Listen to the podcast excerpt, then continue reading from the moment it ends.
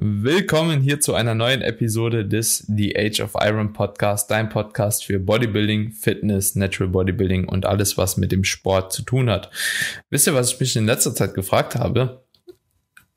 Heißt es eigentlich alles, was mit dem Sport zu tun hat oder allem, was mit dem Sport zu tun hat? Ich glaube, ich habe das ewig falsch anmoderiert. Ich, ich glaube, es halt heißt allem, oder? oder ist das mal Preppieren? Ich glaube, ich glaube, allem eigentlich. Allem, ne? Ich, ich glaube, es kommt darauf an, was du sagst. Sagst du mit allem, was mit dem Sport zu tun hat, oder sagst du alles, was mit dem Sport zu tun hat? Also ich glaube, es kommt davor, wie du den ganzen Satz formulierst. Bei allem ist das überhaupt, ist das nicht umgangssprachlich? All dem eigentlich. Ja, all dem. All dem, aber allem, weißt du, allem ist, glaube ich, umgangssprachlich. Also bleiben wir bei alles, oder? Alles. Perfekt. Wäre das auch geklärt. Also nochmal, ja. Ich mache nochmal eine neue Aufnahme. Nee, nee, das passt schon. Das lassen wir drin. Also für alle Leute, die sich amüsieren wollen, können hier mal ein bisschen zuhören. Alright, ja, auf jeden Fall heute in dieser Episode mal wieder eine kleine Gastepisode. Wir haben heute den lieben Alexander Krump zu Gast. Der Alex, der war bisher schon das ein oder andere Mal, glaube ich, auf dem Podcast hier. Alex, ich glaube, dreimal warst du insgesamt schon hier. Ich bin mir gar nicht ganz sicher, beziehungsweise heute zum dritten Mal. Und ich glaube, jetzt ist er abgeschissen, ne? Ich wollte gerade sagen. Jetzt ist also ich, ich bin da. Ah, er ist okay, da. Okay. Äh, Bildschirm ist einfach eingefroren, Alex. Der Bildschirm ist eingefroren, aber okay. du warst da. Schön auf jeden Fall, dass du da bist. Ja, willkommen hier nochmal erneut mich, dass ich da sein Alex, heute geht es um das Thema Posing, mein Lieber. Ich denke, in der letzten Episode hatten wir übrigens so ein bisschen so über die Qualitäten gesprochen, fällt mir gerade ein, die man mitbringen muss, um als Naturalathlet auch auf ungetesteten Verbänden zu starten. Und heute gehen wir ein bisschen mehr so auf die Präsentation tatsächlich bei einer Show ein, insbesondere auf, auf die Posing-Kür. Und ich freue mich auf jeden Fall auf die heutige Episode, aber jetzt erstmal im Voraus, wie geht's euch denn überhaupt? Wir haben jetzt hier ein bisschen im vorherigen Gespräch über meine Prep gesprochen, aber wie geht's euch, Männer? Ich beginne mal. Oh, mir geht's gut. Also ich habe mich jetzt von meiner letzten Prep erholt. Also das letzte Mal war ich ja zu Gast, weil ich die PCA Manchester äh, als Neddy äh, meine Klasse zumindest gewinnen konnte. Und ich glaube, das war natürlich dann auch so ein bisschen für dich jetzt dann der Anreiz, dass du bei der NPC auch Gas gibst und dort hoffentlich dann auch ordentlich abreißt und die Leute abrasierst. Ja, ich habe mich jetzt von meiner Prep gut erholt. Wir sind ja jetzt doch schon ja, mehr als sechs Monate her, glaube ich, seit dem letzten Wettkampf. Recovery abgeschlossen. Jetzt heißt es wieder Muskulatur aufbauen, um das nächste Mal auf der Bühne nochmal besser dazustehen. Was, wie lange hast du ungefähr gebraucht, so dass du dich so subjektiv nochmal gut gefühlt hast? Also klar, man fühlt sich natürlich schon die ersten zwei Wochen nach dem Wettkampf schon besser, aber es ist ja immer so ein schleichender Prozess, so es wird immer besser, besser, besser, besser und irgendwann hat man so das Gefühl, okay, jetzt bin ich nochmal so angekommen. Hast du jetzt schon oder bist du vom Gefühl her nochmal so aufgestellt, dass du das Gefühl hast, jetzt seit mehreren Wochen zumindest oder so nochmal am Start zu sein oder äh, kommt immer noch so die kleine oder so eine kleine, aber feine Veränderung ähm, auch aktuell noch zustande bei dir? Ähm, also grundsätzlich, glaube ich, war die, vor allem die körperliche Recovery nach drei Monaten komplett fertig. Also das war dieses Mal sehr, sehr schnell, einfach weil wir vom Diätansatz in der Prep ja das auch letztes Jahr so hatten, dass ich wirklich wenig Zeit auf einem niedrigen KFA hatte und auch nur, ähm, glaube ich, zwei Monate wirklich ordentlich reingepusht habe. Also da war es dann relativ flott, dass mir wieder gut gegangen ist. Und ich glaube, jeder, der das schon mal durchgemacht hat, weiß, das kommt dann immer in so Schubphasen. Und ähm, nach drei Monaten, sage ich mal, war es körperlich schon so, dass ich ich halt im Training wieder progressiv trainieren habe können, dass da quasi auch so die kleinen Wehwehchen, die sich vielleicht irgendwie etabliert haben, im Großen und Ganzen äh, weg sind, außer die Schulter, aber das ist bei mir so eine Dauerbaustelle.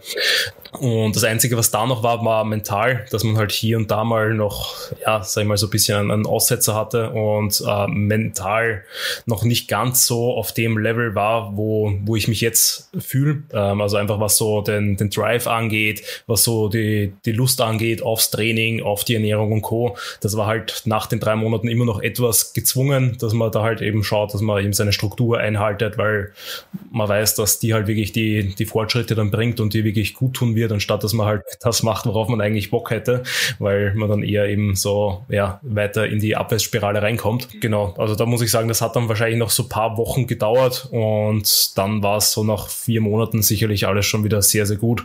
Und eben es sind, wenn jetzt nur so immer mentalere Sachen, aber das hat eh jeder in der Offseason, je nachdem, wie halt gerade die Lebensumstände so sind, je nachdem, was gerade so in der Welt abgeht, äh, so wie, wie jetzt aktuell, dass das ein bisschen runterzieht, ist ja eh auch komplett logisch. Das hat aber jetzt nichts mehr mit der Prep oder sonst was zu tun. Hm. Ja, okay. Aber interessant auf jeden Fall auch zu hören, so dass das jetzt auch im Vergleich zum letzten Mal so schnell war. Kommt ja. dir, denke ich, einfach zugute, dass du halt schon ein paar Preps gemacht hast. Das ist, denke ich, mit jedem Mal wird es einfach. Ich bin gespannt, wie es bei dir dieses Jahr sein wird, Daniel, weil das ist ja auch schon deine dritte Prep, glaube ich. Dritte, vierte? Mhm. Genau. Ja. Also, ja dahingehend. Ich glaube, man merkt es in der Prep auch sowieso selbst schon, ne? Also so, dass, wenn die Prep dir einfacher fällt, allgemein, und du halt eben auch nicht mehr so viel Gedankenchaos, glaube ich, auch dahingehend hast, dann wird es wahrscheinlich auch leichter rauszukommen. Also gehe ich jetzt einfach mal von aus, ohne dass ich jetzt wirklich weiß, wie es ist, aber spricht auch so oder die Erfahrung von den anderen Athleten, mit denen ich mich eigentlich immer wieder so austausche, ja, deswegen, ich glaube auch, dass es gut wird. Und ich habe gestern auch oder vorgestern bin ich auch einfach mal so, so durchgegangen. Ich finde auch tatsächlich, oder was ich bisher am schwierigsten fand, war eigentlich so die Umstellung von der Gewohnheit wieder. So, also so von Off-Season auf die Diät ja, und dann vielleicht immer noch mal, wenn man eine Anpassung machen muss hinsichtlich der Kalo äh, Diätkalorien. Aber ansonsten ist eigentlich alles halt echt nur Gewohnheit. Ne? Also so, wenn du einmal in deinem Muster drin bist, so, dann bist du drin und genauso wird es wahrscheinlich auch in der Postcomp laufen. Und nur jedes Mal, wenn du halt eben irgendwas da in der Post-Competition-Phase wahrscheinlich so brichst von deinen Gewohnheiten, wird es auch für dich nochmal schwer. Also wahrscheinlich ist da auch einfach so der Schlüssel, bleib bei deinen Gewohnheiten, bleib bei deinen Routinen und wart einfach, bis es nochmal gut ist und dann kannst du halt eben auch immer wieder halt eben mehr und mehr Flexibilität reinbringen. Und ich glaube, wenn man das halt eben so durchzieht, dann ja, dauert es wahrscheinlich auch einfach gar nicht so lange und wird einem wahrscheinlich auch gar nicht mental auch so diesen Abfuck bereiten. Glaube ich einfach. Ja, ja, auf jeden Fall. Vor allem, wenn man halt ähm, dann auch mit der Zeit einfach diese ganzen Diät-Ticks äh, wieder verliert, die man sich halt so in der mhm. Prep irgendwie anarbeitet, wie eben, dass man, wenn man irgendwann auswärts essen geht, direkt den ganzen Tag gestresst ist, dass man mehr Steps reinbekommt, mehr Calories saved und und und, damit die Waage dann ja nicht in die Höhe geht und diese ganzen kleinen Kompensationsmechanismen äh, oder einfach nur, dass man auch wieder mal Reis essen kann, ohne schlechten Gewissen und ohne Angst zu haben, dass man dann immer satt wird. Mhm. Das ist bei mir immer so das, wo ich merke, so nutritionmäßig geht mir wieder gut weil das war, glaube ich, ich habe das ganze Jahr 2018 nicht ein Gramm Reis essen können, weil ich immer Angst hatte, scheiße, ich brauche Kartoffeln, weil Kartoffeln haben einen besseren Satiety-Index mhm. und mit Reis werde ich quasi sterben vor Hunger. Mhm. Ja, aber ich bin auch so glücklich, dass ich eigentlich aktuell immer noch alles so drin halt. Also so, ich habe immer noch meinen Reis, ich habe immer noch Nudeln, klar, ich habe auch ein paar mehr Kartoffeln jetzt einfach drin, aber auch irgendwie, weil die einfach auch geiler schmecken, habe ich so das Gefühl. Und in der Offseason war ich halt immer auch zu faul, um Kartoffeln überhaupt zu schneiden und zu schälen und so ein Scheiß, so gar keinen Bock. Ne? Aber ja, da, da hat man dann doch in der Prep vielleicht ein bisschen mehr Muße, aber ich muss wirklich sagen, zum Glück bin ich auch so ein faules Arschloch, ja, das halt einfach gar keinen Bock hat, irgendwie groß zu kochen oder so, ne, und also ich glaube, wenn Alina mir dann nicht immer Hilfe leisten würde, haben wir zusammen essen würden, so wäre ich halt immer noch irgendwie wahrscheinlich bei der TK-Ware, so, ne, also das ist urwitzig. Ja, es fun funktioniert. Und satt wirst du eh nicht. Also ja, ist mit Kartoffeln. Also satt, ja, aber den Appetit zu stillen, das funktioniert halt nicht, ne? So, keine Ahnung, kannst du essen, was du willst, ob das jetzt ein bisschen mehr ist oder ein bisschen weniger, das ist dann eigentlich letzten Endes auch egal. Ja. Ja. Tobi, wie geht's dir? Mir, mir geht's gut eigentlich. Also ich bin top erholt jetzt äh, post Deload. Mein Cut, das wissen die Zuhörer ja auch, ist, ist jetzt schon länger vorbei. Mittlerweile ein Kilo schwerer. Schon wieder mehr als genug zu essen. Und, Tobi, äh, Interesse halber. Bitte. bitte. Wir hatten ja in der Refeed-Folge war das, glaube ich, äh, drüber gesprochen, dass du halt eben die Kalorien auch relativ stark äh, reduzieren musstest direkt. Bei wie viel Kalorien kannst du das gerade nochmal vielleicht für die Leute mal ganz kurz nochmal widerspiegeln, wie das bei dir gelaufen ist? Bei wie viel Kalorien warst du am Anfang? Wo warst du am Ende? Und bei wie viel bist du jetzt nochmal? Mhm. Also im, im äh, Aufbauende war ich bei 4,2, 4,3 sowas. Und beim Cutting war ich bei 2,1. Also ist schon ziemlich hoher Unterschied gewesen. Ja, Hälfte der Kalorien im Endeffekt. Und mittlerweile bin ich schon wieder bei 3,5 innerhalb von vier Wochen. Also es ist äh, relativ krass gewesen, wie schnell der Körper da mehr oder weniger adaptiert hat über den Cut und wie oft wir Anpassungen gebraucht haben, damit halt einfach die höhere Rate of Loss eingehalten wird, weil wir haben ja schon geschaut, dass dieser Cut sehr fix geht oder innerhalb dieses Cuts einfach viel passiert. Ähm, waren ja am Ende bisschen mehr als 10 Kilo in 13 Wochen und dafür müssen natürlich schon Gas geben, dass das einfach eingehalten wird und deswegen gab es halt auch immer relativ schnell Anpassungen, wenn halt mal nicht irgendwas passiert ist. Und jetzt haben wir aber auch relativ schnell die Kalorien wieder angehoben, wo ich eigentlich erwartet habe, dass wir langsam hochgehen, weil der, der Coach es auch irgendwo angekündigt hat. Ähm, auf jeden Fall bin ich mittlerweile bei 3,4, 3,5 und Körpergewicht ist jetzt konstant, so knappes Kilo, wie gesagt, hochgegangen im Schnitt. Ich glaube, Lowest war 80,4 und jetzt bin ich bei so 81,7, 81,8 sowas. Mhm. Und äh, ja, da, da bleiben wir jetzt erstmal. Aber ich gehe davon aus, dass relativ bald wieder eine Anpassung fällig ist. Hm. Ja, auf jeden Fall aber auch immer ziemlich interessant zu sehen, zu hören. Ja, voll. Also, wie gesagt, bei so kurzen Cuts ist. Das ist eigentlich komplettes, äh, komplett konträr zu deinem Vorgehen, beziehungsweise zu deinem Körper irgendwo, der ja äh, mit einer Anpassung 10, 12 Kilo verloren hat und du ja immer noch bei ähnlichen Kalorien bist. Also mittlerweile bist du ein bisschen tiefer, aber damals in der Folge, äh, wo die aufgenommen haben, warst du bei einer Anpassung äh, seit, seit Prep-Start. Mhm. Und da sieht man halt wieder, dass es, dass es alles irgendwo gibt so. Mhm. Mir ist mal aufgefallen, diese eine Anpassung, die war auch nicht mal groß, ne? Also wir haben von 9000 Schritten auf 11 bis 12 erhöht und wir haben Kalorien, glaube ich, reduziert so um 160, 170 Kalorien. Also eigentlich nothing so. Ich bin mhm. immer noch bei 2,5 halt, ne? Mhm. Aber ich nehme halt ja Status Quo auch nichts ab, ne? dementsprechend. Auf der Waage ja. dann. Auf der Waage. Auf der Waage. Auf der Waage. Wir gehen mal davon aus, dass es nicht so ist. Ja. Genau. Alright, aber dann würde ich sagen, ähm, ja, kurzer Smalltalk im Voraus und jetzt gehen wir mal in die Episode rein. Und zwar soll es heute um die Posing-Kür gehen, um die Präsentation auf der Bühne. Und wir haben da hier auch einen Spezialisten mit am Start mit dem Alex, denn auch der Alex ähm, arbeitet mir mit mir aktuell zusammen, um das Posing nochmal so ein bisschen für die anstehenden Wettkämpfe auf jeden Fall zu verbessern. Und auch äh, die Posing-Kür haben wir zumindest äh, zum großen Teil dann zusammen zusammengestellt und in der Episode wollen wir euch einfach mal so ein paar Tipps geben, wie eine Posingkür vielleicht aufgestellt werden sollte, was man dabei beachten sollte, wie man vielleicht auch ein passendes Lied findet und vieles, vieles mehr. Und Alex, ich würde jetzt mal das Wort direkt an dich übergeben. Ähm, wenn es darum geht, eine Posingkür überhaupt bei einem Wettkampf zu machen, ähm, was möchte man eigentlich mit der Posing-Kür erreichen? Also so, warum macht man überhaupt eine Posing-Kür und ähm, bei welchen Wettkämpfen wird eine Posing-Kür überhaupt gewertet, beziehungsweise in welchen Klassen? Ja, also du hast das jetzt eh schon ein bisschen vorweggenommen. Posing Kür ist bei den meisten Wettkämpfen halt einfach nur ähm, nochmal die Chance, sich selber in, mit dem Posen in dem Stil zu präsentieren, wie man sich selber rüberbringen möchte. Sprich da, dass man einfach eben mit einem Lied seiner persönlichen Wahl, mit dem Posen seiner Wahl, seine Physik nochmal herzeigt. Da Posing Kürs gibt's ja quasi verschiedene Variationen davon, also auch jetzt abseits von der Bodybuilding oder Classic Physikklasse gibt's ja auch bei der Men's Physik an iWalk oder eben auch bei den Figurklassen und Co., dass ja quasi eigentlich auch nur unter Anführungszeichen so ein bisschen die Kür ist, nur dass die halt eben ähm, nicht komplett freestylen dürfen, sondern eben da diesen Walk vorgegeben haben. Aber im Großen und Ganzen eben wird da in den Bodybuilding-Klassen zumindest die Kür ähm, meistens gar nicht mitbewertet. Also das macht man wirklich nur für sich. Und wenn man da eben sehr, sehr spät dran ist, überhaupt keinen Bock drauf hat, was ich überhaupt nicht verstehen kann, dann sollte man halt auch einfach keine Kür machen. Aber da eben ganz, ganz wichtig, immer checken bei den Wettkämpfen, wo man startet, ob das jetzt eben dann äh, verpflichtet wird, ist oder nicht und ob das natürlich dann zur Wertung gezählt wird. Weil also immer wenn es verpflichtend ist, wird es auch zur Wertung gezählt. Das muss man sich bewusst machen, also zumindest im Amateurbereich. Äh, da ist es beispielsweise eben bei der GmbF, bei der Classic Physik der Fall, dass da dann eben die Posing-Routine ähm, im Finale zu 50 Prozent tatsächlich auch in die Kür mit einberechnet wird.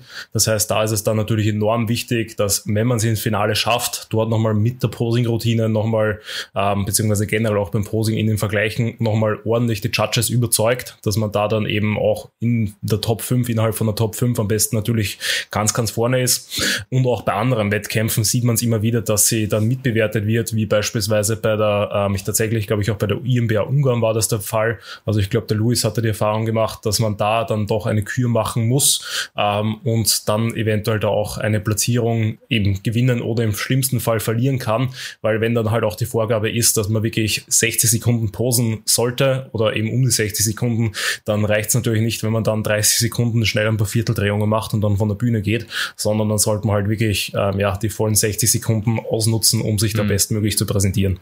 Und wenn du es jetzt schon angesprochen hast, ist es manchmal verpflichtend, manchmal nicht verpflichtend. Wir haben ja jetzt hier nicht nur die Bodybuilding-Klasse letzten Endes, die dem Podcast zuhört und die Classic Physik.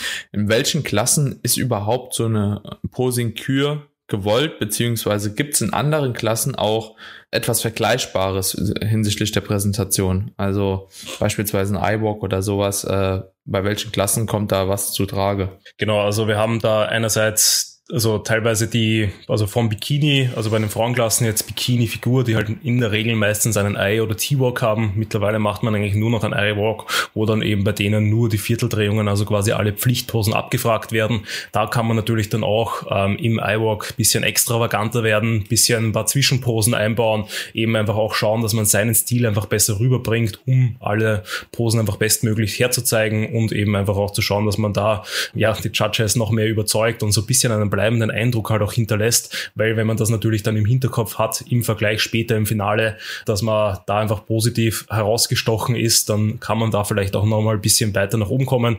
Dann bei den höheren Frauenklassen, also jetzt äh, Frauen in der Athletikklasse, Women's Physik oder Women's Bodybuilding, gibt es auch überall eben eine optionale Kür, sprich da darf man dann ohne Schuhe ähm, noch einmal eben auch mit der Musik, mit der Musik seiner Wahl 60 Sekunden lang Freestyle posen, was eigentlich so eins zu eins wie bei den Männern Bodybuilding-Klassen ist und dann eben leider nicht mitbewertet wird in den meisten Fällen, aber zumindest dir nochmal die Chance gibt, eben da ein bisschen eine Show zu machen, sprich einerseits das Publikum zu unter, äh, unterhalten, aber natürlich auch für dich einfach mehr Stage-Time zu haben, ähm, eben mehr Feedback zu bekommen, was so einzelne Bilder, Posen und Co. angeht, damit man da auch ein bisschen mehr vom Wettkampf hat und dann auch nicht nur die mandatory Pflichtposen. Und in den Männerklassen genauso, also da gibt's halt auch dann ähm, von der Men's Physik aufwärts eben dann den IT oder U-Walk, je nachdem auf welchen Verband man dann schaut, wo man halt je nachdem wie die Schrittfolge dann ist, ist dann der Name vom Walk, wo man auch eben etwas mehr freestylen kann, je nachdem beispielsweise, ob bei der Men's Physik Klasse dann auch Flexposen erlaubt sind, kann oder sollte man die dann natürlich auch in den iWalk mit einbauen. Eben beispielsweise bei der internationalen Meisterschaft von der GmbF ist das ja der Fall, dass da auch eine Doppelbizeps von vorne, eine Side Chest, eine Back Double Biceps und eine Bauchpose ja mit dabei ist in den Mandatory Posen. Das heißt, die kann man dann auch im iWalk auf jeden Fall mit einbauen. Bei anderen Verbänden wie jetzt bei der NPC oder IFBB, wo es halt wirklich nur Vierteldrehungen sind oder bei der NPC ja nur Half-Turns, wo es ja quasi eigentlich nur die Front- und Back-Pose gibt. Da ist es immer so eine Philosophiefrage, ob man jetzt dann wirklich Flex-Posen reinhaut oder nicht, weil aus meiner Sicht dann eigentlich es nicht zum Men's Physik-Style passt, wenn alle äh, so lockere Vierteldrehungen machen, sehr, sehr entspannt eigentlich posen und dann kommst du plötzlich daher und hast da eine Front Double oder im Worst Case eine Most Muscular raus. Das passt dann irgendwie nicht so ganz mhm. ins Bild von der Klasse und natürlich eben bei den Klassen über der Men's Physik, also eben der Athletik, Classic Physik und Männer Bodybuilding, gibt's dann auch ganz normal die Posing Kür, wie man es eben aus dem Männer Bodybuilding schon kennt, wo man eben in den meisten Fällen eben 60 Sekunden, bei der Classic Physik sind es 60 bis 90 Sekunden Zeit hat, sich dann einfach eben auch mit dem Lied seiner Wahl zu präsentieren, mit dem Posen seiner Wahl, eben um da einfach seinen Stil rüberzubringen, bisschen Show machen, äh, bisschen Video- und Fotomaterial zu sammeln, ähm, damit man da auch mehr Erinnerungen vom Wettkampf davontragt. Hm. Ja. Gut ausgeführt. Das ist, denke ich, eh ein Punkt, den die meisten vergessen. Das hast du gerade eben angesprochen hast, einfach mehr Stage-Time, mehr Bilder äh, zu bekommen. Weil, ja, ist halt einfach eine Sache, die eine Prep machst ja nicht so oft. Und äh, gerade über solche Bilder aus der Posenkür hast du dann eigentlich oft ganz geile Andenken an, an die an die Shows. Ja, was du dann meistens über die Vergleichsbilder nicht so wirklich bekommst. Hm. Deswegen Kür auf jeden Fall machen. Wenn man darf. Ja. Aber bin ich auch äh, ein Freund von. Also grundsätzlich denke ich auch, dass es auch nochmal eine gute Möglichkeit gibt und viele Leute, die jetzt beispielsweise auch einen Doppelstart oder so heranziehen, ist ja in der Juniorenklasse oftmals der Fall, haben natürlich auch die Möglichkeit, wenn sie beispielsweise in der Juniorenklasse dran sind und da dann schon mal eine sehr, sehr gute Kür auch zeigen, sich gut präsentieren, das Auge halt eben vielleicht in der später folgenden Männerklasse dann nochmal ein bisschen mehr auf sich zu lenken und da natürlich subjektiv trotzdem eine kleine Beeinflussung der Jury halt vorzunehmen. Ne?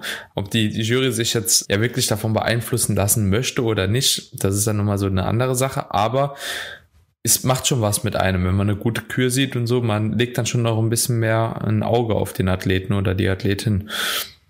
Ja, finde ich auch so ein wichtiger Punkt. Wenn, wenn wir jetzt ähm, hinsichtlich der Kür überlegen, Alex, ähm, du hast jetzt eben angesprochen, das kann unterschiedliche Längen auch haben, ja, eine Kür. Also du hast jetzt 60 bis Sekunden angesprochen. Ich glaube, 60 Sekunden ist so das Maß aller Dinge. Also das ist so der Standard. Manchmal hat man die Möglichkeit, glaube ich, auch länger eine Kür zu präsentieren. Wer sich nicht sicher ist bei einem Verband, ähm, 60 Sekunden sind eigentlich schon immer recht gut. Beispielsweise habe ich es jetzt auch bei der MPC. Ähm, da war ich mir jetzt auch nicht sicher, haben die jetzt eineinhalb Minuten, haben die jetzt 60 Sekunden, habe ich dann auch einfach eine 60 Sekunden äh, Zeitausschnitt genommen, weil dann bin ich safe und dann gucke ich halt eben, dass ich aus den 60 Sekunden halt das Beste draus mache, bevor meine Kür dann mitten in der Hälfte abgebrochen wird und ich dann stehe wie der letzte Hänger und das kommt halt auch des Öfteren vor, also das ist jetzt keine Seltenheit. Ähm, da habe ich lieber eine Kür komplett gezeigt und ähm, fühle mich damit auch wohl. Und ja, aber grundsätzlich, bei welchen Wettkämpfen kann man denn damit rechnen, dass auch mal eine Kür länger als 60 Sekunden geht? Also ich glaube tatsächlich, ähm, 60 Sekunden sind eh so die Regel. In den wenigsten Fällen ist es kürzer als 60 Sekunden. Also wenn jemand eine 30 Sekunden Kür einstudiert, dann würde ich da nochmal mich dreimal hinterfragen und zehnmal checken und wahrscheinlich nochmal den Verband anschreiben und fragen, ob das wirklich quasi dann vor allem verpflichtend ist. Ähm, ansonsten länger als 60 Sekunden ist in der Regel eigentlich nur, wenn es wahrscheinlich gewertet wird, wie bei der Classic Physik, bei der GmbF, wo es aber auch nur optional ist. Also denen reicht es auch, wenn man einfach seine 60 Sekunden Sekunden herzeigt. Ähm, das ist halt einfach 30 Sekunden zusätzlich. Ähm, eben kann man dann nutzen, muss man aber nicht. Plus bei vielen Profiklassen, ähm, bei jetzt oder eben wirklich IFBB Pro League oder IFBB Elite, da kann ich mir vorstellen, dass dort halt auch die Kür dann noch einmal einen Ticken länger geht. Ähm, da muss ich aber auch gestehen, da habe ich jetzt selber keine Ahnung, wie das so die Reglements mhm. sind. Da hast du wahrscheinlich bessere Connections als ich und kannst da mal nachfragen, wie das so die konkreten mhm. Vorgaben sind. Ja, ich glaube, das hängt auch nochmal stark davon ab, ob du jetzt Profi oder Amateur bist. Ähm, Profis dürfen in der Regel tatsächlich eine längere Kür zeigen. Jetzt beispielsweise bei Urs die Kür, wie lang war die? Zwei Minuten oder so, ne? Also das war auch ein bisschen länger. Ähm, hat man, glaube ich, einfach einen größeren Spielraum dann auch. Ne? Obwohl ich jetzt auch nicht sagen müsste, dass ich eine Kür von zwei Minuten für jeden Athleten halt eben äh, als sinnig betrachte, weil, oder für jeden Athleten als sinnig betrachte, weil ja viele halt eben auch einfach gerade im Natural Bodybuilding Bereich, gerade First-Timer vielleicht auch muskulär jetzt nicht so aufgestellt sind, dass es halt eben da noch bringt, okay, nochmal 10, 20 Posen zu zeigen, die vielleicht alle so ins Nichts gehen. Ähm, ja, und irgendwann hat man halt seine guten Posen gezeigt und darauf ist ja auch die Kür eigentlich ausgelegt oder dafür ist die Kür da, dass du dich halt eben von deiner besten Seite nochmal zeigst ähm, und jetzt vielleicht nicht alle schwachen Posen da nacheinander nochmal abarbeitest. Ne? Ja, wenn man jetzt sich vorgenommen hat, auf jeden Fall eine Kür zu machen, also würde ich sowieso jedem raten, ob man die jetzt zeigen darf oder nicht, das, äh, ist natürlich dann eine andere Sache, aber wenn man halt eben wirklich sich vorbereitet auf eine Kür, Alex, wie geht man am besten an so eine Kür überhaupt ran? Also was ist so die beste Strategie, dass man überhaupt irgendwie bei einem Erstkontakt, sage ich jetzt mal, es schafft, eine gute Kür auch auf das Parkett irgendwie zu bringen. Ja, also es kommt da natürlich sehr, sehr stark darauf an, hat man jetzt schon Erfahrung, hat man noch keine Erfahrung, ist man ein First-Timer, hat man irgendwie einen Hintergrund, wo schon irgendwie was Rhythmisch, Tanzmäßiges dabei war. Das kann natürlich einen enormen Einfluss haben, weil wenn man beispielsweise in seiner Vergangenheit, ähm, wenn ich fünf Jahre lang professioneller Tänzer war, dann kann ich natürlich auch als First-Timer was komplett anderes auf die Bühne stellen, als wenn ich quasi äh, äh, noch nie Sport gemacht habe, eben vom Fitnesscenter zum Bodybuilding gekommen bin und quasi da mir vielleicht sogar noch im Training schwer tue, meinen Körper richtig anzusteuern, dann würde ich halt auch nicht die komplexesten Posen äh, und die komplexesten Übergänge mir am Anfang raussuchen, damit ich da irgendwie mache und eben versuche, keinen Spagat auf der Bühne zu schaffen, sondern eher einfach mal wirklich simpel bleiben und dann mich mehr an so den Mandatory und Grundposen orientieren. Aber im Großen und Ganzen, was für jeden zählt, gibt es so zwei verschiedene Arten, wie man eine Kür aus meiner Sicht erstellen kann. Das ist einerseits, dass man wirklich ja einfach mal sich Küren anschaut, sich gewisse Flows anschaut und die einfach wirklich mal nachmacht, ähm, weil natürlich umso mehr solche Posing Flows ich drauf habe, umso mehr kann ich die dann in der Kür einfach auch wiedergeben und dann vielleicht auch einfach zusammenketten und muss das Ganze dann eigentlich nur noch auf die Musik anpassen. Sprich, das wäre die eine Option, wenn ich vielleicht auch noch keine Ahnung habe, welche Musik ich will, welchen Stil ich bei der Musik wähle, dass ich dann so einfach mal beginne, einfach mich inspirieren lasse, ähm, teilweise einfach nur mal üb, machen, machen, machen. Und dann kommt man eh drauf, welche Übergänge, welche Flows macht man gerne, welche Posen haue ich gerne raus, welche Übergänge kann ich immer stehen, welche liegen mir und welche eben Übergänge und Drehungen komme ich überhaupt nicht klar. Ähm, und so, so lernt man dann immer mehr kennen, so hat man dann quasi immer mehr Posen, Übergänge, Tools im Repertoire die man dann präsentieren kann und eben die nimmt man dann einfach noch zum Lied dazu und versucht dann einfach mit dem Tempo und Coders dann dementsprechend gut zusammenzuketten. Die zweite Möglichkeit mhm. aus meiner Sicht ist eben sowas mehr technischeres, ähm, wo man halt wirklich vielleicht schon sogar schon ein Lied hat und ähm, vielleicht auch schon einfach Posen hat, weil man einfach weiß, die liegen einen, das sind so meine starken Posen. Ähm, da würde ich dann einfach mir mal das Lied anhören, mir beim Lied so die Höhen rausschreiben, wo ich dann wirklich weiß, da will ich auf jeden Fall eine Pose setzen und dann dann quasi ganz stupide meinen Posen, die ich habe, dann den Höhen zuordnen zu dem Song und dann eigentlich nur noch daran arbeiten, wie verkette ich diese Posen am schönsten, dass ich dann einfach schön flüssig von Pose zu Pose komme und eben zu dem Zeitpunkt, wann ich auch reinflexen will, einfach dann wirklich in der Pose drinnen bin. Mhm. Was, was sich jetzt zwar sehr einfach anhört, aber eigentlich nicht einfach ist. Ja, also gerade, ich finde gerade die, äh, wenn du halt ein Dude hast und darauf dann einfach posen willst, wenn es zu schnell ist äh, oder wenn es einfach nicht, nicht passt, so dann, dann ist es halt schon verdammt schwer, auf den Takt die Posen zu hitten, was ja irgendwo auch, was irgendwo so der anspruchsvollste Aspekt ist, meiner Meinung nach, und was auch die, die Kür dann zu einer guten Kür macht, weil wenn man sieht jedes Mal ja Leute, die eine Kür machen, die sind einfach komplett außer, außerhalb vom Takt und dann schaut das Ganze halt irgendwie einfach nicht flüssig aus, obwohl die Person vielleicht geile Übergänge hat, geile Posen, ähm, aber wenn Lied und Kür nicht übereinstimmt, dann ist es halt nichts halbes, nichts ganzes. Das heißt, meiner Meinung nach finde ich das Entscheidende halt einfach, diese Küren auf den Takt zu bringen, dass es halt alles ein harmonisches Bild abgibt, was, je nachdem, was man sich für ein Lied auswählt, darüber können wir vielleicht auch gleich sprechen, einfach sehr, sehr schwierig ist. Ja.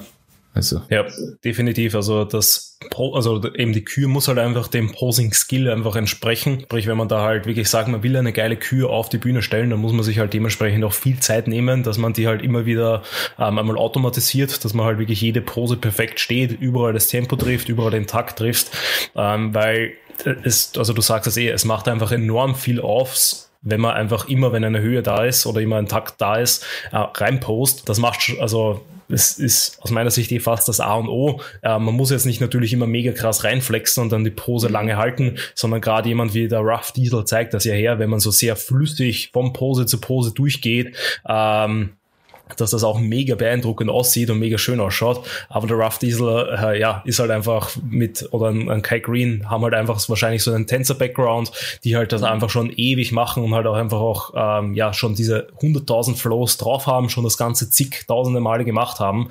Also ich kann mir vorstellen, dass halt der Rough Diesel auch einfach mal Freestyle auf eine Bühne drauf geht und dort eine bessere Kühe draufpackt als, ja, 99 Prozent aller anderen äh, mhm. Wettkampfathletinnen und noch Profis weil der das einfach schon so im Fleisch und Blut hat. Wie macht ihr das mit euren AthletInnen? Ähm, sagt ihr einfach, die sollen mal selber an der Kür arbeiten, dass ihr euch da ähm, eben mal so Posing, Musik von denen schicken? Gebt ihr denen dann ein Feedback? Lasst ihr euch da von denen Posing schicken oder wie handhabt ihr das? Kommt natürlich sehr, sehr stark auf den Athleten oder die Athletin an. Ne? Also es gibt viele, die haben da eine, also ich habe tatsächlich so das Gefühl, dass die Leute, die eine Kür machen wollen, auch eine gewisse Eigeninitiative da halt auch schon am Start haben. Also so, dass halt gerade, dass die Leute sind auch, die meistens schon irgendwo selbst sich schon so paar Gedanken gemacht haben über halt eben ein Lied, die auch schon ein paar gewisse Posen haben, die in der Kür halt eben da drin sein sollte. Ähm, man hat natürlich Athleten und Athletinnen, die machen sich das halt einfach. Markus beispielsweise, der, der, kam schon und hat schon zwei feste Küren gehabt und die beide auch echt ziemlich cool waren. Da haben wir dann nochmal kurz drüber geguckt, da nochmal so ein bisschen feinjustiert. Aber das war jetzt absolut keine große Arbeit mehr. Äh, beispielsweise jetzt aus dem letzten Jahr die Sophie, ja, musste ich jetzt auch relativ wenig machen im letzten Jahr. Und es gibt natürlich aber auch immer wieder halt eben Athleten, die da einfach auch Hilfe brauchen, weil sie vielleicht auch gar nicht so die Vielfalt an Posen kennen und halt eben auch vielleicht hier und da eine Inspiration brauchen, einfach was ihnen auch steht. Ne? Und dann ähm, macht es natürlich schon Sinn. Ich sag meistens jedem, schickt mir erstmal ein Lied, so, und dann guck erstmal, welche Posen du überhaupt drin haben möchtest. Wie könntest du das in der Reihenfolge machen?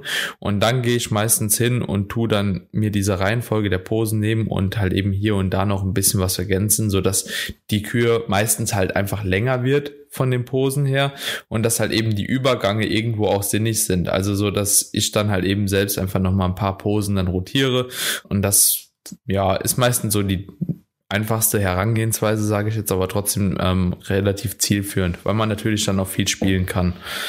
Also ich muss da ergänzen, dass ich es persönlich sehr wichtig finde, dass die Person, egal wie viel Erfahrung sie hat oder nicht, weil Daniel hat schon recht, die Leute, die eh Bock darauf haben und die da schon vielleicht ein bisschen Background haben, die machen eh ein gutes Ding, wo man relativ wenig ausbessern muss. Ja, die werden sich ein Lied raussuchen, was ihnen gefällt, was zu ihnen passt und werden dann dahingehend auch eine gute Kur zusammenbasteln und die die eben nicht so ambitioniert hinterher sind, finde ich, sollten trotzdem irgendwo ihren eigenen Stil damit reinbringen. Natürlich kann ich als Coach sagen, hey, pass auf, du hast vielleicht sehr gute Sideposen, du hast vielleicht sehr gute Backposen, konzentriere dich vor allem auf die, schau, dass die auf jeden Fall in die Kühe irgendwo reinkommen, lass vielleicht die Frontshots weg irgendwo, ja, weil wir, was wir schon gesagt haben, dass eine Kühe irgendwo ja auch einen von der besten Seite präsentieren soll und dahingehend natürlich auch irgendwo Unterstützung liefern, aber das so die großes großer Teil muss einfach eigen ein Eigenprodukt sein, finde ich, vom Athleten, weil es ist seine Kür, nicht meine Kür. Bringt finde ich relativ wenig, wenn ich eine Kür komplett zusammenstelle und sage einfach mach die bitte nach, weil studiert es ein und der, der Kunde fühlt es vielleicht auch gar nicht so wirklich, ja, macht dann irgendwas und hat dann da eine große Vorgabe von meiner Seite.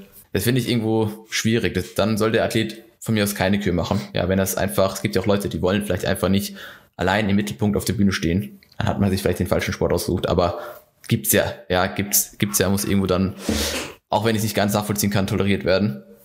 Nur sollte eben ein großer Teil von der Kür einfach Eigeninitiative sein und diesen eigenen Touch vom Athleten haben. Deswegen lasse ich meinen Leuten da relativ viel Freiraum, schau gern drüber, helfe bei der Liedauswahl, weil da denke ich, hapert es bei den meisten. Ja, da, da suchen sich einfach Leute Lieder raus, die viel zu schnell sind oder viel zu viel zu anspruchsvoll dann auch für den Coach, für den Posing-Skill, den du vorhin angesprochen hast, Alex. Also da, da passt einfach das Lied nicht zum Athlet und dahingehend dann einfach Hilfestellung leisten. Aber wie die Person dann das Ganze aufbaut, muss von ihr kommen. Kleinigkeiten kann man dann äh, verbessern.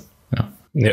Ja, definitiv. Also es, wenn jetzt beispielsweise die Sophie oder ich auch ähm, eine Kür mit externen Leuten erstellen, mhm. machen wir es mehr oder weniger auch eins zu eins so. Also wir wollen eigentlich so wenige Posen wie möglich selber vorgeben, weil eben man hat ja einfach seine eigenen Präferenzen, so seinen eigenen Stil und der soll ja dann von Athlet kommen und das soll halt einfach wirklich seine Kür sein. Stimmt voll und ganz. Ich würde dann auch den meisten Leuten natürlich empfehlen, ähm, sich vielleicht eben an, einfach an den Grundposen zu orientieren und dann leichte Variationen von den Grundposen reinzugeben, einfach eine leicht angepasste Beinstellung, ähm, vielleicht eben äh, beispielsweise statt einer Doppelbizeps eben so eine einarmige Doppelbizeps mit dem anderen Hand am Latspread und einfach, dass man halt nicht nur die Mandatory setzt, weil dafür braucht man halt auch keine Kür machen, weil dafür hat man ja eh dann die Vergleichsrunden, ähm, aber dass man da zumindest eben ähm, dann einfach sicherer ist, weil man einfach schon Posen setzen kann oder mehr setzt, die man eh schon kann und dann diese einfach leichter variiert. Und dann während dem Üben kommt man wahrscheinlich eh drauf, dass hey, vielleicht könnte ich da einfach eine klassischere Armpose reinhauen oder eben eine variierte Side Chest oder whatever. Was ich auch noch wichtig finde, ist, dass, sorry, habe ich dich unterbrochen? Nee. Okay. Dass, dass man halt schaut, dass man jetzt von der Bühne relativ viel Fläche irgendwo auch einnimmt bei einer Kür, also dass du dich jetzt nicht diese ganzen 60, 90 Sekunden auf der Stelle einfach rumdrehst und bewegst, sondern dass du eben auch irgendwo gewisse Übergänge, Bewegungen einbaust, die so ein bisschen mehr die, die gesamte Bühne irgendwo äh, einnehmen. Nicht, dass du jetzt von rechts nach links laufen musst und wieder zurück, aber dass du halt einfach dich nicht nur auf der Stelle bewegst und im Endeffekt Übergänge mit Drehung machst, sondern vielleicht auch mal in die Hocke gehst, keine Ahnung, also so Dinge, die dann einfach ähm, mehr mehr Raum einnehmen. Ja, das finde ich. Ja, ich glaube, das ist auch ein wichtiger Punkt, dass du halt eben, also so jeder, der da jetzt zuhört, so ihr müsst nicht auf der Bühne rumwandern. Da geht's gar nicht drum. Aber einfach euch so von so viele Seiten wie möglich äh, zeigen, ja, wie du schon gesagt hast, vielleicht in der Hocke, vielleicht in der Seitpose, vielleicht von der Seitpose dann auch mal noch mal eine Frontpose ähm, und halt eben so viel Variation da halt eben auch reinbringen, die jetzt nicht unbedingt den Quarter Turns halt auch gleicht, ne? Also so, dass man einfach halt eben diese ursprüngliche Quarter Turns so ein bisschen shiftet und da halt äh, einfach dann auch ein bisschen Variation reinbringt. Aber es muss jetzt auch nicht der urkomplizierte oder ja kein Walk sein oder irgendwas. Ja, nur einfach noch mal kurz mit angeheftet. Ja, also ihr habt ja. das vorher angesprochen zur Posing-Musik und dass da die ähm, zur Person passen muss, das auf jeden Fall. Also tatsächlich würde ich halt den meisten ja, Bantam-Athleten beispielsweise nicht Rammstein empfehlen, ähm, weil das einfach dann ja irgendwie nicht ins Bild passt. Ähm, da auch nochmal ähm, wirklich darauf achten, dass auch die Musik passt, also kein äh, Deutschrap oder auch keinen englischen Rap verwenden, die halt irgendwelche Schimpfwörter, obszöne Wörter irgendwie so niedrigendes drinnen haben. Also das ist tatsächlich auch äh, eigentlich in allen Verbänden verboten. Nicht, dass man sich dann darauf einstellt, sein, seine Kür fix fertig hat und dann schickt man sie ein und bekommt die Meldung zurück, hey, das darfst du nicht. Genauso da einfach schauen, dass das auf deinen dein Stil passt, dass das eben den Regeln noch entspricht und vielleicht auch irgendwie was nimmt, was man nicht schon zum zehntausendsten Mal hört, äh, gehört hat. Also ich finde Survivor, Rough Diesel mega cool. Ich feiere die Kür komplett, ähm, aber ich brauche sie, die, also wirklich einen meistens dann auch noch sehr, sehr schlechten Abklatsch davon, nicht mhm. noch einmal zehnmal sehen. Wobei äh, ich bin zu 100% sicher, dass eben Survivor, Warrior und die ganzen Lieder, die man halt eh quasi schon 10.000 Mal gehört hat auf der Bühne, ähm, dass wir die in der nächsten Season auch noch ein paar Mal hören dürfen. Wahrscheinlich immer wieder, ja. Ich denke eh, viele, viele tendieren halt dazu, dieses, diese heroische Musik zu nutzen, die zwar ganz geil ist zum Posen, aber wie du schon sagst, es ist halt irgendwo, ja, es gibt so viele Songs, ja, dass man sich vielleicht nicht unbedingt den aussucht, den, den, den die Leute sonst auch so nehmen.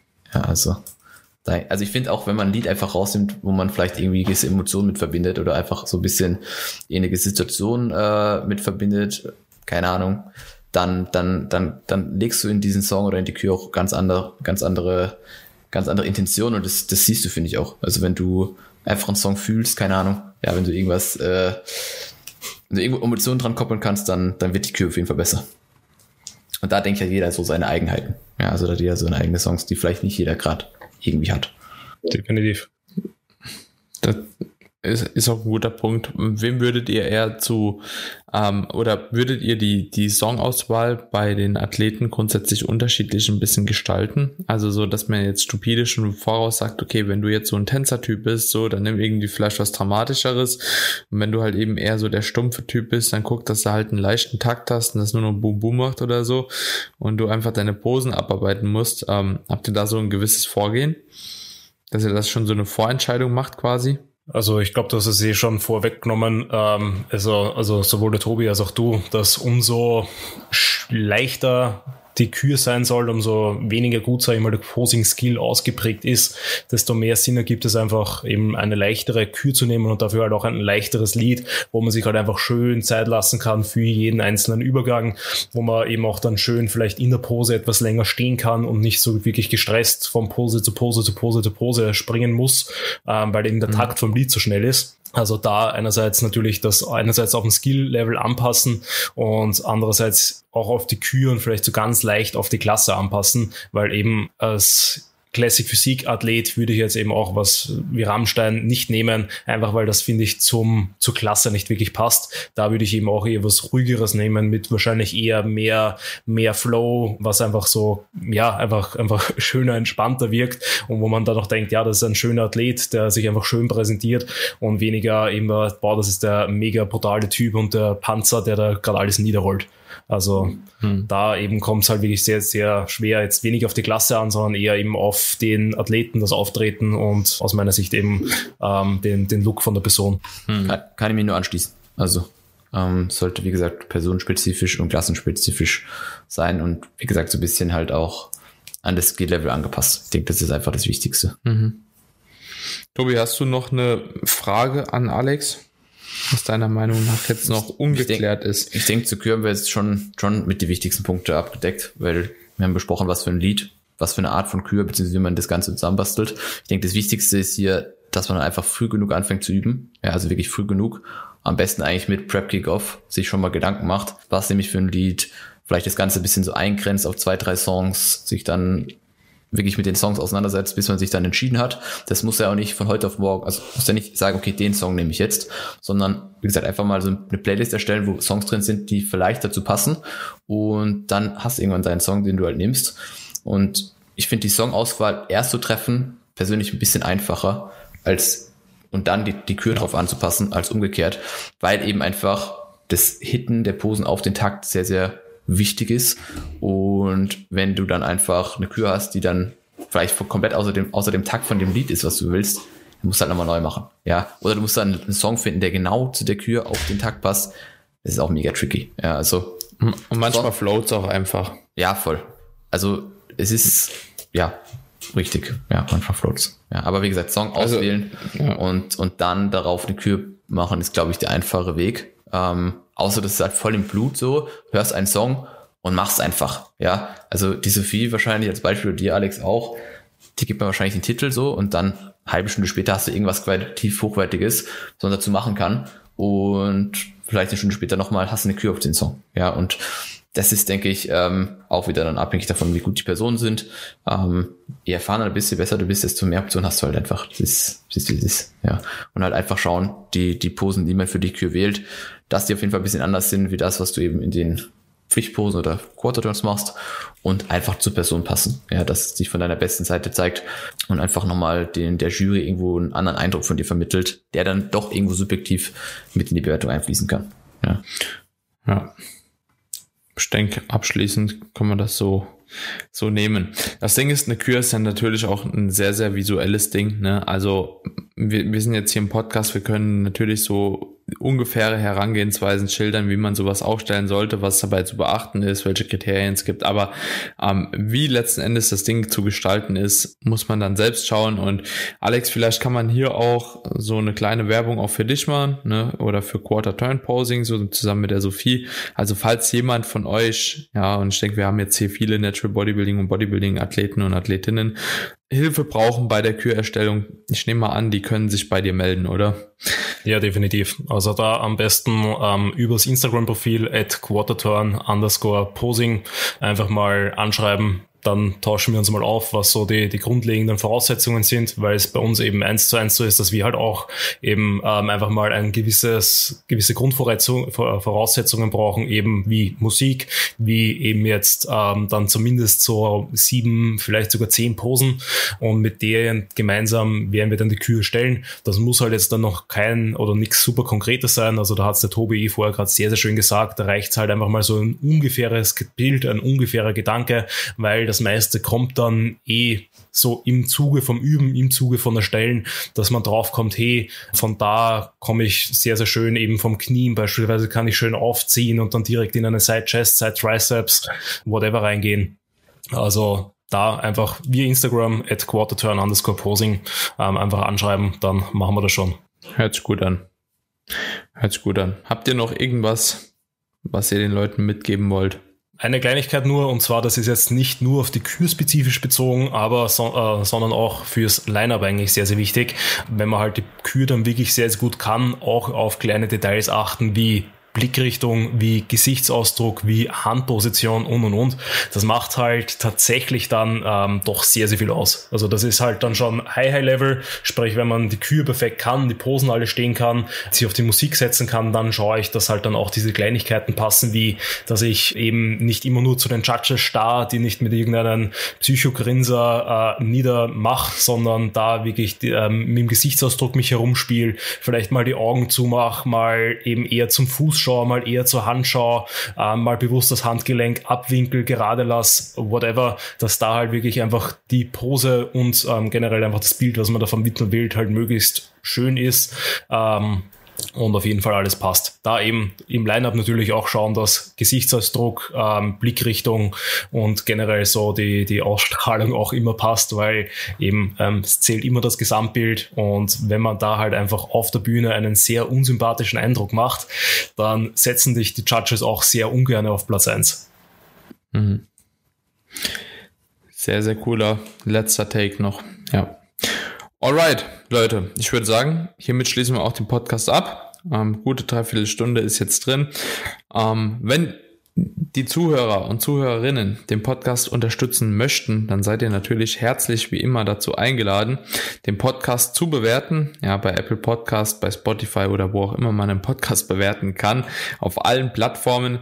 Ihr dürft natürlich auch sehr, sehr gerne den Podcast im Social Media teilen. Markiert mich, markiert den Tobi. In letzter Zeit kommen nochmal viele Teilungen rein. Das freut uns wirklich sehr, dass das Ganze so supported wird.